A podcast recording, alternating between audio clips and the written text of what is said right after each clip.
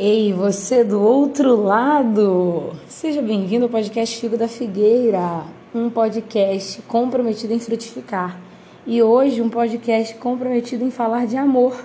Amanhã é o dia mais romântico do ano e por isso nós estamos aqui juntinhos, unidos. Eu acho que esse é o penúltimo podcast dessa primeira temporada do ano, né? Porque eu tiro vários recessos, um recesso no começo do ano, outro no meio e outro no final. O do final se junta ao do começo, evidentemente. E aí, eu acho que esse é o penúltimo, eu acho. Eu estava tão animada para gravar esse podcast e eu vou começá-lo lendo uma das músicas mais bonitas que existe. Com certeza, uma das mais bonitas. E em, em inglês, eu vou ler a tradução, né? A tradução nunca se compromete tanto, todo, tra, do, todo tradutor é um traidor.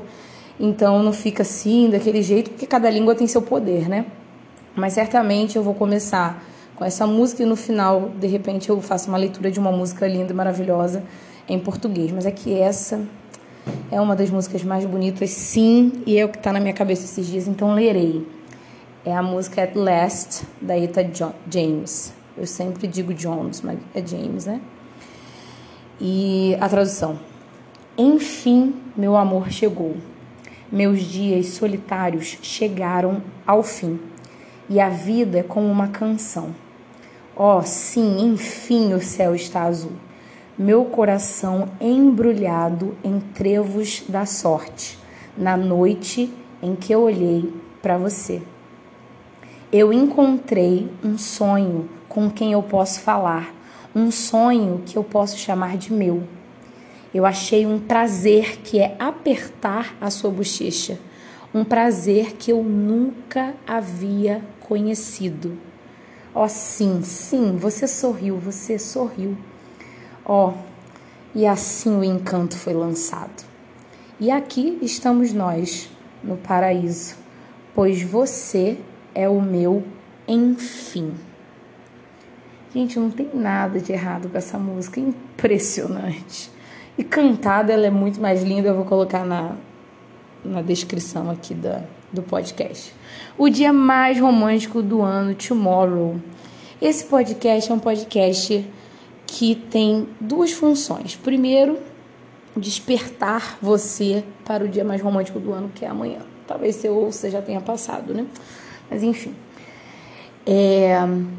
E fazer uma crítica também. Então ele tem o sentido de despertamento e de crítica. Primeiro, despertamento, né? Que já começa aí com essa bela música. No final eu vou ler uma outra música que agora me ocorreu e vou ler, é, que é uma música em português mesmo. Depois eu faço um pause e volto. Ah, o poder do podcast. Enfim, é, você precisa dar uma sondadinha no seu coração, gente. Sabe? Eu não sei se eu tô na, na fase do desperta, né? Se eu tô na, na parte do podcast que é para te despertar pro amor, ou se é para criticar. Porque eu, eu critico muitas pessoas, né? Parece que esse podcast é sempre para criticar alguma coisa. Mas assim, não é bom que o homem esteja só. Não é bom que a gente viva uma vida só. E não faz sentido nenhum a gente viver uma vida contra a nossa natureza. Porque quando a gente vai contra a nossa natureza, a gente só se machuca. Esse dia eu estava falando com uma seguidora que ela falou que odeia se apaixonar. E eu entendo. Por quê? Porque a paixão me pegou, tentei escapar, não consegui. Sabe quando você não consegue? É um pitbull danado. Danado, querido. Então não tem como, não tem. Você vai ser destroçado e acabou. Aceita, aceita aceita. O pior de tudo é que tu continua vivo, né? Se morresse, mas não, a gente continua vivo. É horrível. É horrível mesmo, faz muito barulho, muda a nossa rotina, atrapalha o nosso sono, tira a nossa fome. É horrível, gente, é horrível. Eu sempre digo que a paixão tem que ser uma vez só na vida. Né? Tem gente que pratica uma vez ao ano, eu acho demais. É uma vez na vida. Mas, gente, é muito bom, é muito bom. E eu acredito também que, o, que a paixão depois do amor, ela seja ainda melhor. Então, assim, não, não se, se detenha, não detenha, não detenha a paixão. Não desperte antes da hora. A Bíblia fala, né? Não desperte o amor até que este o queira. Porque tem o tempo para todas as coisas, mas, gente, gente, não, não se detenha. Não se detenha, não se impeça de viver isso pelo menos uma vez. Uma vez bem vivida. Sabe quando você vai fazer um faxinão em casa? A gente faz aquele faxinão pesado mesmo. Uma vez no ano, né? Natal. Eu, tenho, eu, eu tiro férias duas vezes ao ano, né? Porque eu sou privilegiada, professora. Tem muitos professores que não gostam de admitir essa realidade, mas sim, a gente tira férias duas vezes ao ano, sim, sim, e ponto final. E eu sou professora desde os 16 anos, então eu estou metade da minha vida, né, sendo professora. Então eu tenho esse costume de fazer faxina duas vezes. Antes era faxina só no meu quarto, agora morando em minha casa eu tenho que faxinar a casa. Então eu faço faxina duas vezes no ano, aquela faxina pesada. E dá um fresh assim, né, um bem-estar, você olha assim, gente, coisa linda esse chão, coisa linda esse armário com tudo enfileirado em ordem de tamanho e, e o, o guarda-roupa com os cabides todos girados para o mesmo lugar e você jogou um monte de coisa fora, um monte de papel se foi. Uma vez eu tirei 5 quilos de papel do, meu quarto. Época de faculdade, né? Eu pesei na balança. 5 quilos de papel, bof, vai embora daqui. Gente, é muito bom. Por quê? Porque é uma coisa que libera, né? Endorfina, provavelmente, satisfação, prazer, abre espaço para coisas novas. E a vivência da paixão é basicamente isso. Não dá para viver duas vezes no ano, não. Né? Mas assim, uma vez na vida, pelo menos uma vez na vida. Uma vez assim despretensiosamente e outra vez após o amor, que eu acho que aí é ideal, né? Aí eu eternamente até que a morte os separe. Se você não foi chamado para o casamento, para o relacionamento a dois, romanticamente falando, tudo bem, tudo bem. Eu já gravei um podcast falando sobre o caminho menos percorrido, né? E o nome do episódio é inédito. É, lá, muito bom aquele episódio, modéstia à parte. Mas assim, gente, se você não foi chamado, tudo bem, não tem problema nenhum. Não tem problema nenhum. Gente do céu, vamos parar com essa, tara de querer que todo mundo se case. Não é assim que funciona. Deus não, não quer isso, numericamente falando, já está provado que não será assim. E tá tudo bem. Só que você precisa olhar a vida com os mesmos olhares de uma pessoa apaixonada. É muito bom, gente, olhar a vida com paixão. Eu falo isso, né, que que a vida é o romance, o romance é a vida. Se a gente tratasse a vida, o relacionamento com pai, com mãe, com, com colegas de empresa, com os irmãos, né, tanto na fé quanto irmãos de sangue, enfim, se a gente tratasse a vida do jeito que a gente trata o romance, nossa, ia ser muito bom. É isso que eu tô falando. Desperta os seus olhos, desperta o seu coração para as coisas apaixonantes. Sabe, quando tu tá apaixonado, você vai pra praça. Gente, a praça ganha vida. A luz do sol é mais bonita. Meu Deus, que coisa boa. Coisa sensacional. E a gente está falando de paixão correspondida, né? A paixão não correspondida, ela é um sofrimento. Mas eu tem uma agência de textos. Então, sofrimento, desespero, tristeza, saudade é o meu negócio, né? Porque eu não escrevo só sobre sentimentos bons. E eu sei que escrever sobre sentimentos ruins é ainda melhor. Não por outra razão que eu gosto tanto do samba, né? A dor é a mãe do samba, inclusive tem um samba lindíssimo que fala sobre isso. Deixa eu ver agora o nome que eu quero achar. Desde que o samba é samba, do Caetano Veloso, até que me provem o contrário. O samba é o pai do prazer, mas o samba é o filho da dor. Então, assim, tudo bem, tudo bem sofrer também. Sabe por quê? Porque a vida é o romance. O romance é a vida. Se você olhar para a vida com esses olhos românticos, você vai ver que nem sempre é correspondido, nem sempre dá certo. Em amizade, em relacionamento com pai, com mãe, com irmão, nem sempre tudo é flores, nem sempre a coisa dá certo, nem sempre flui igual no cinema. Mas nem sempre mesmo. Nem sempre mesmo. Eu lembro que há uns anos atrás eu tive um, um, um relacionamento rompido né? Foi tipo rasgado, pegaram a nossa vida e rasgaram, né? Nos separando. E não era um relacionamento amoroso, não, era amizade. E eu fiquei muito sofrida, muito sofrida. Uma amiga minha falou: Emanuele, você precisava passar por coisas assim para você sair do conto de fadas. E é muito importante, né, que a gente saia do conto de fadas. Isso é a parte crítica a qual eu vou falar já já.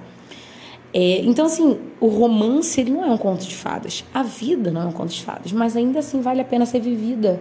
Você olhar com, com contemplação, que inclusive fica aí um spoiler para o episódio da semana que vem. Você olhar com prazer, com vontade, né? Porque a paixão ela libera esse negócio da vontade. Vontade de agradar, vontade de mimar, vontade de ouvir, vontade de acolher. Eu não sei como que é a paixão na mente dos homens, né? Não sei se, é, se funciona do... Obviamente que não funciona do mesmo jeito, né? Alto lar, Deus fez homem e mulher diferente. Mas a gente, né, enquanto mulher, a gente tem muito isso de querer acolher, de querer resolver, de vem cá e tal. Vamos, vamos olhar assim para a vida. Vamos olhar assim para a vida. Não é só para um privilegiado uma vez na vida e acabou. Não, não, não. Né? O homem em sua hombridade digna, em sua masculinidade saudável, né? Que hoje em dia está tão escasso, Jesus. Mas amém. É, de olhar assim, de eu quero te defender, eu quero fazer o bem por você. Para a mulher amada, quando está ali apaixonado, isso é natural, é lindo e belo, é moral sempre. Mas no dia a dia, às vezes, fica tão tacanho, né? Tão mão de vaca, tão áspero, tão egoísta, não colaborativo, não participativo. E, e aí vai, vão passando as semanas, os meses, os anos, se casam e perde. Nossa, perde a paixão. Paixão ela faz muito mais sentido depois do amor. É só você usar o cérebro para você entender isso né, que o amor é a decisão, vou amar essa escolha a qual eu decidi fazer e vamos que vamos. E aí tu faz o que para viver melhor diante dessa escolha, independente dos intempéries da vida? Você se apaixona pela pessoa, por melhor coisa. E se a gente olhasse para a vida assim, eu me comprometo com a igreja, eu me comprometo com o meu trabalho, eu me comprometo com, com essa missão, eu me comprometo com, com essa responsabilidade que me deram. Eu me comprometo, é o princípio do amor compromisso sacrificial. E depois disso, para que tudo soe melhor e flua mais leve, você faz o quê? Você se apaixona pela coisa pela qual você já se comprometeu. Gente, é a coisa mais preciosa da vida. E se a gente surpreendesse mais as pessoas, do jeito que a gente surpreende alguém quando a gente quer conquistar? Gente, é muito bom conquistar alguém, é muito bom essa partilha da conquista, a arte da conquista, das declarações. Acho fantástico. Quando perdi minhas armaduras, eu sinceramente me senti superior a. Eu vou lembrar o ano? Acho que não, né? 17, 16. Eu poderia dizer que foi 16. 11 de janeiro de 2016. Ou foi 2017. Acho que foi 16. Cara, eu ganhei o mundo, que foi quando eu aprendi que dava para fazer isso sem passar vergonha, sem se humilhar. E ainda que você se humilhe, não, mas ainda que você passe um pouco de vergonha, a humilhação não compensa, mas ainda que você passe um pouco de vergonha, gente, coisa boa demais, coisa gloriosa, coisa gloriosa. Deus que criou o romance, gente, eu não posso fazer nada. Ele achou uma boa ideia, entendeu? Ele achou uma boa ideia. Ele achou uma boa ideia a gente ficar perto das pessoas. Por mais, volto a dizer, que você não tem um chamado para casamento e vai viver uma vida celibatária, viva com prazer. Prazer em estar perto das pessoas, prazer. Né? Delícia, sinônimo de prazer, ser delícia é muito bom. E você olhar para as pessoas com capricho, com atenção, você surpreender seu irmão, sua irmã. Hoje é dia do pastor, por exemplo. Eu me lembro que há, um, há uns anos atrás eu comprei uns empadões e dei de presente para o meu pastor, que naquela época não era o meu pai. E eu fiquei tão feliz de fazer isso, sabe? Não era dia do pastor nem nada, não. Mas eu falei, ah, gente, eu acho que isso é querido, eu acho que isso. Eu sei que ele amava empadão, a família dele amava empadão, e eu sei também que ele era melancólico, melancólico, ele dá atenção aos detalhes, né? Então, eu sei disso muito bem, pois sou melancólica. Então, às vezes a gente quer agradar as pessoas e a gente não entende a forma delas, né, a linguagem delas. Mas quando você entende, você já está assim, ó, conhecendo, pô, é muito bom. Muito bom, porque você faz acertadamente. Quando você quer agradar, quando você quer agradar, você quer. É diferente de fazer por obrigação, é muito bom. E por que você vai fazer isso só com uma pessoa? Por que você vai fazer isso só quando, porventura, você vier a se apaixonar? Por que você não pode se tornar uma pessoa apaixonante fazendo isso o tempo inteiro pela sua avó, ranzinza, complicada, pela sua mãe, pelo seu pai, que falharam tanto com você, pela sua irmã, pelo seu irmão que não colaboram com a tua vida, com a tua rotina, que muitas vezes te expõe, que muitas vezes não te apoiam nos seus sonhos, mas ainda assim, sabe por quê? Porque a vida é toda o romance. Ela é todo romance. Ela não é todo um conto de fadas, mas ela é todo romance. E num romance nem sempre a pessoa vai te apoiar, nem sempre vai ser colaborativo, acolhedor do jeito que você gostaria. Muitas vezes vai estar numa fase ranzinza e você vai ter que continuar amando. Então, amando, você escolhe se apaixonar. Não estou dizendo que seja fácil, saltitante, mas são escolhas e a gente pode fazê-las. A gente pode olhar para as pessoas com respeito, olhar para as pessoas que já passaram na sua vida, que já despertaram paixão em você, intensa ou não, porque eu entendo que a paixão ela tem muito a ver com intensidade. E existe aí todo um degradê muito importante, inclusive porque se você tem 30 anos, mas está se apaixonando igual quando você tinha 14, não tá bom, não tá legal, tá? Não, não é verdade, não é legal. Ou melhor, a verdade é que não é legal. Mas assim, dentro disso tudo, passaram pessoas pela sua vida, trate elas com respeito. Poxa, elas foram pessoas importantes. Respeito é o mínimo que você pode entregar de não invejar, de não falar mal, de não agorar o novo relacionamento da pessoa, de você olhar e relembrar a pessoa com boas memórias. Talvez você nem relembre tantas coisas assim, né? Porque, volto a dizer, como melancólica, eu tenho uma lembrança muito boa de coisas importantes, de pessoas importantes. E talvez se você tiver um outro temperamento, talvez você nem acredite em temperamento, mas você é simplesmente uma pessoa que não lembra tanto. Tudo bem. Mas se algum dia você passar pelo feed, ou pela esquina, ou pela igreja, ou pelo trabalho, ou pela rua da pessoa, você talvez lembre, né? Lembra com respeito, lembra com carinho, lembra dando aquele sorrisinho de poxa vida, coisa boa. Não é desejando, não, não é desejando, não. Deixa a pessoa casada lá. Não vai destruir a família de ninguém. Pelo amor de Deus. Mas sabe, faça com respeito, faça com, sabe, com honra de alguma forma. Isso é honrado. Isso é muito bacana. A gente devia fazer isso mais vezes. Mas ao mesmo tempo levanta aí uma crítica. Uma crítica às pessoas amarguradas com seus relacionamentos. Geralmente as pessoas amarguradas com seus relacionamentos no dia dos namorados ou em datas comemorativas, mas é Natal, Ano Novo, né, dia dos namorados. Ou a pessoa opta por fazer uma cena e a pessoa finge que tá tudo bem, faz umas declarações ridículas no Instagram. Ridículas porque todo mundo que sabe que é mentira, sabe que é mentira. E aí soa ridículo, pelo menos para essas pessoas. É ridículo. A mentira não edifica ninguém, a mentira não melhora o teu relacionamento. Trabalha com a verdade. Trabalha com a verdade. Isso eu falei no episódio passado. Isso é um sinal de maturidade, isso é um sinal muito belo. Trabalhar com a verdade. Encarar a realidade. episódio passado foi nota mil. Me desculpa, mas eu amei.